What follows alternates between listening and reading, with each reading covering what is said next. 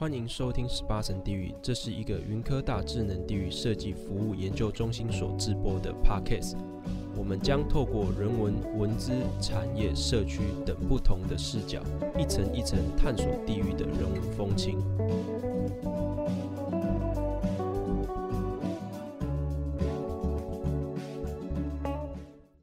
这里是云科大置地中心，我是淑仪。今天十八层地狱要来谈谈残花公益。很高兴能邀请到公益界的女神，也是台湾公益之家林佩莹老师来到现场。佩莹老师好，大家好，我是佩莹。首先，请佩莹老师简单为我们介绍一下残花公益，还有当时老师如何投入残花公益这个领域。只要用线缠的东西，它就叫残花。不管你是用绣线、PP 线、文化线、呃车缝线、手缝线，只要你可以拿得到来缠。缠出一朵花，它就叫残花。那就有人会说，那什么叫蓼仔花？只要是用在婚礼的部分，它就叫蓼仔花、喜花。嘿，我们婚礼看到的那一朵红花，不管它是现产的，或者是皱纹纸做的、缎带做的，只要是用在婚礼的，它就叫蓼仔花。现缠的也是。好，所以呃，蓼仔花它是包含在残花里面。那我们呃可以看到呃。喜花的部分，它在我们闽南沿海地带看到的喜花跟我们的喜花很类似。嗯，那呃残花的部分，客家残花，它其实跟呃湖北英山那边的花型是比较像，用色，然后呃花型各方面用的点都比较像，所以残花它属比较内陆的，呃蓼仔花属比较海线这部分的。对对对。那我会投入，是因为我觉得它蓼仔花，它让我感觉很很喜气，然后很有生命。后来我会认真学的原因，是因为陈老师的教法，他告诉我们每一张纸都要用自己的手去剪出来，不可以不可以画，不可以描纸型。所以我们在做喜花的时候，有很大的一段时间，我都在练习剪纸。那每一个人剪出来的纸型都不一样，即使每一个人都剪两公分宽，然后零点五高的纸型，它高都看得出来是零点五，可是它的胖瘦一定不同，那它就会有不同的生命。这是因为老师的教法让我觉得，哇，原来大家都做一朵百合，但是它都不一样。再来就是每一朵百合它都有它自己的故事。比如说，我今天看到一个人，他今天的话可能觉得，嗯，我可能大概可以了解他可能今天有心事。从他今天缠的东西、剪的东西，可以看得出他今天的心情到底怎么样。哇，这好神奇哦！对，所以我从那个时候开始，我就爱上爱上这个工艺，然后就会呃才会开始钻研，然后后来是因为社大的邀请。所以我才投入了教学这个领域。刚提到的陈老师是指陈慧美老师，对、呃，所以是他是启您的那个启蒙老师，可以这么说。对对对对对，其实我感谢陈老师那时候很严格的教学，不管是剪纸或者是在缠绕的部分。我记得我在学的时候，呃，我的同学们都做得很好，然后我发现我都做不好。到了第五周，我还是觉得我做不好，这是为什么？嗯、呃，我后来才知道，同学们其实出街的第一次都做过很多次，因为真的都蛮难的。哦，哦，原来这不是第一场，不是第一次上课就对了。对对对，所以，嗯、呃，对我来讲，刚开始我我只觉得我为什么会跟跟不上人家，后来我了解了以后，我才知道说，原来我上完课回来是必须要。一直努力的学习，对，嗯，其实回来也除了学习之外，也是在家里做练习。对，今天看到佩莹老师身上戴的这个耳环，还有这个胸花，对，嗯，这是老师新作品吗？呃，这是去年的绿工艺认证的波洛领结。那时候会想要做波洛领结的原因，是因为我我觉得残花那么漂亮，它不应该只是呃女生可以戴。我觉得它也不应该只是某个族群的的饰品。嗯、对，所以我一直想要克服，让它是给很多人可以戴。所以我会做领结，会做小鸟，会做蜻蜓，会做很多的小昆虫、小动物，就是最主要就是希望说，嗯，它不是只有女生的东西，对。其实它很自然的就融入我们的生活里面。对，我印象中，我第一次，其实我我有带过纯花灰，就是参加堂姐的婚礼的时候。嗯，后来有位朋友他开始学缠花，那很久了，大概十多年前，我看到他所做的那个纯阿灰，我觉得真的是太漂亮了。我那时候我跟他就，就跟他说，我有两位女儿，我先预定两份。嗯，当时会想到的就是其实婚礼上会用到的。可是最近看到佩颖老师所戴的，这是很日常里面，就包括现在你所戴的耳环也是。哎，对，我觉得这对耳环也蛮特殊的。哎嗯，呃，嗯，这个耳环是没有认证，但是我我我希望说它不是只有叶子的形状，所以用呃几何啊，用图腾的感觉去去做变化，所以。我我比较不会做叶子的耳环这样子，但我希望就是说，它不要只是让大家停留在花跟叶子的想法这样子。嗯，那佩颖老师在学习过程中有没有什么让老师很难忘的事情？嗯，其实我我会投入纯阿辉，是因为我在将近二十年前我看过北港一个阿妈，然后她是开那个婚礼店的那个。嫁妆店，然后他有帮新娘梳头，所以我看过一朵纯阿辉。那时候我想要做，但是人家不要教。那他有约略的跟我讲了一下，是像小小的一朵花的那种吗？红色的，红色的，对对对对对，也是用线缠的。那时候我就很想要学，但是一直找不到机会可以学。那后来在一个部落格看到一朵纯阿灰，我一看就好喜欢，但是嗯。找不到任何门槛可以进去学，我在网络搜寻都找不到。那在一个因缘机会，就是因为我先生他们公司带带员工到传艺去旅游，然后我呃进了传艺的第一间店就叫楚拿回，然后就看了哇，有写作法，好简单哦，有写作法，那我就买线，然后买线的当下其实呃。我想说应该很简单，所以那个小姐就过来，她看我挑了一堆线，她就跟我说：“你会做吗？”我说：“嗯、呃，我不会，可是那个写的很清楚。”然后她就说：“嗯，好像没那么简单哎。”然后你要不要去上课？然后她就告诉我，公益中心刚好有一个课，这两天就要结束，然后你必须马上报名。我就说：“哈。”然后 当下我就在饭店就用他们的电脑就报名，然后呃报完名就马上汇款。汇款之后，我先生跟我说：“你要自己去上课哦。”我说：“哈，我自己去上课，因为我以前我很容易迷路，人家都叫我天使，就是迷路天使。然后，然后呃，我我很少会自己出出门，所以我我记得我去台北学学禅花、学纯阿辉的时候，我是带卫星导航，然后下车导导，然后带我去教室。我记得有一次，一个阿公跟我说：“小姐，我要去哪里？你告诉我怎么走。”然后我一回头，他看到我的导航，他说：“哦，你不知咯。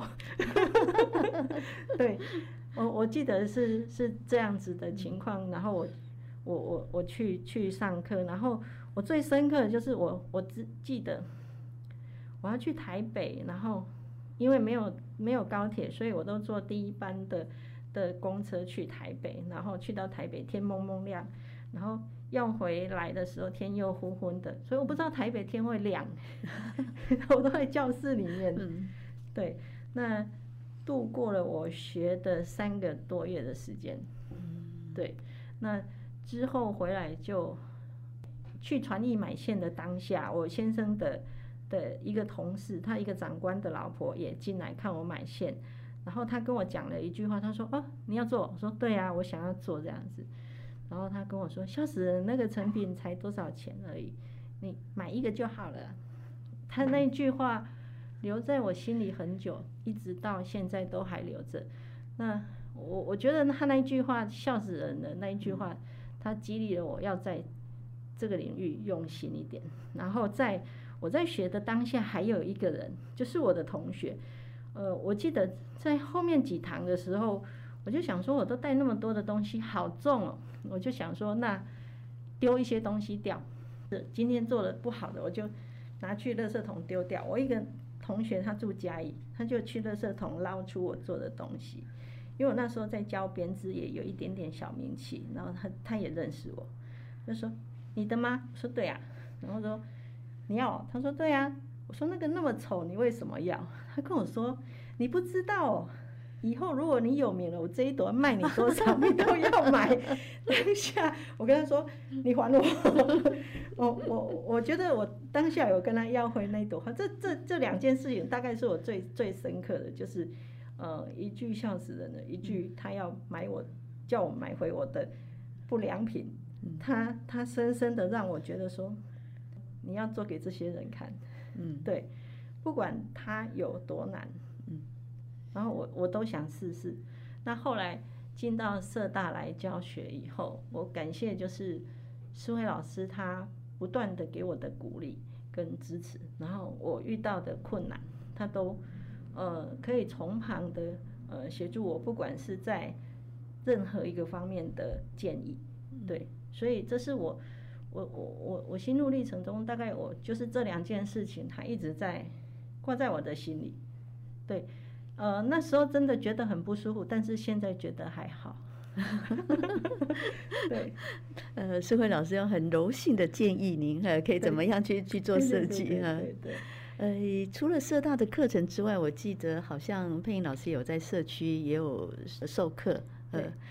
呃，这是一个缘分，就是在朝天宫，这是我应该是去年看到，但是时间太晚已经结束，所以今年收到那个邀请卡的时候，我马上就，哎，就赶过去。嗯、呃，那朝天宫像在庙里面所放的这样的一个禅花的一个，这这该怎么称呼这个？是供神花。供神花，对对对，对，是怎么样的一个缘机缘，让老师会带着学生一起去做这件事情？呃，供神花其实我是从客家禅花的供花里面去去发想出来的。那我学花的，呃，学完几年以后，我发现，呃，我我婆婆是个佛教徒，所以，呃，我我们的师傅都跟我们说，你不要烧太多的香跟金子，你要用你的心去跟神明沟通。所以我我每一年都，因为我会做花，所以我每年都做一对花去师傅那边。然后我就发现，我这一路上我都觉得我很平顺，所以我我我这在当下的时候，我看到很多学生，他们可能家里有很多事情啊，然后可能有人生病啊之类的事情，那我就想说，那我教你们做好不好？他们一口气就说好，然后那时候当开始大概有八九个人学，所以也不多，因为。其实要做的分量算很多，大概如果让他们来做，都大概要花个两个月的时间去成去完成那个成品。所以呃，第一年教完我就觉得好，那就这样子。那第二年的年尾的时候，学生来跟我说：“老师，你不要教我们做花吗？”我说：“哈，你们还想做吗？因为做那么多的量，你们不会觉得呃压力很大吗？”然后就有学生跟我说：“老师，你知道吗？你去年教我们的花做花的时候，都有叫我们许愿。然后你说只要是善的念都会成真。”我说：“对呀，对呀。”然后他说：“那我们今年要还愿啊！” 所以就从第二年、第三年开始，我们就维持做了六七年的时间。那到现在一直都都还在做。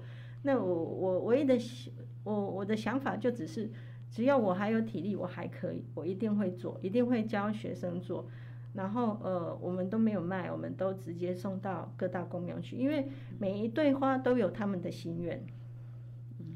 所以我不可以把他的心愿卖掉，是，对对对。所以我也觉得我很幸运，是这样的一个一个缘分。就是那天我也觉得好像冥冥中我我就跟着到那边，然后我也觉得嗯，妈祖应该会送我这对花。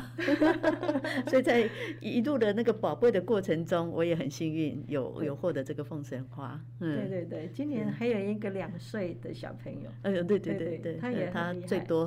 对对对，老师最近有一个。师生联展，对，是容易与你相遇，对，呃，容易与你相遇，嗯，容就是剪绒花的意思，剪绒它就是南京的非物质文化遗产。嗯、然后我我其实是在呃七八年前，我同学跟我说他在南京看过剪绒花，然后他告诉我说他觉得我们的线可以做，所以当下我就试了一次，试了一次，我发现我第一个就成功了。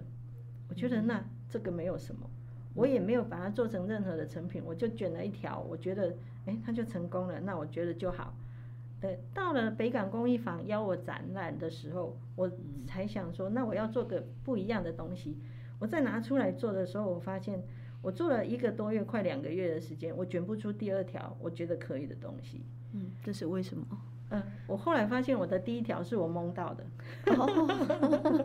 然后后来他好像真的也没那么简单。那那个当下你其实找不到任何人的做法，因为他们根本在文革也。的时间也没有推广，也没有外传，然后所以更不可能说传到台湾来。所以，呃，当下我我花了几个月的时间做了一幅一幅作品，但是我觉得嗯也没有很好。对，那我这几年下来，我就慢慢的修正、修正再修正。我觉得啊，他我应该很容易上手了。于是我在这一次的课程就加入剪绒花教学生，用了三四堂课的时间。